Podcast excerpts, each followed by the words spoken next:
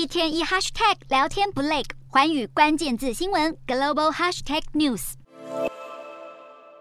爆炸的烟尘直冲天际，街道上一片混乱，民宅更是倒成断垣残壁。索马利亚首都摩加迪休二十九日一连发生了两起汽车爆炸事件，爆炸的地点就在教育部外头，并且非常靠近人潮密集的市场，直接造成了严重伤亡。据了解，第一起爆炸后，医护人员随即赶赴现场，却又立刻发生了第二起爆炸，灾情更加扩大，现场血迹斑斑，惨不忍睹。目前还没有组织出面承认这次的爆炸。不过，许多人都把矛头指向伊斯兰极端组织青年党。索马利亚暴力犯罪频传，二零一七年时也发生了汽车爆炸攻击事件，当时就造成了五百多人伤亡。这次的攻击事件也是继二零一七年以来最严重的恐怖攻击。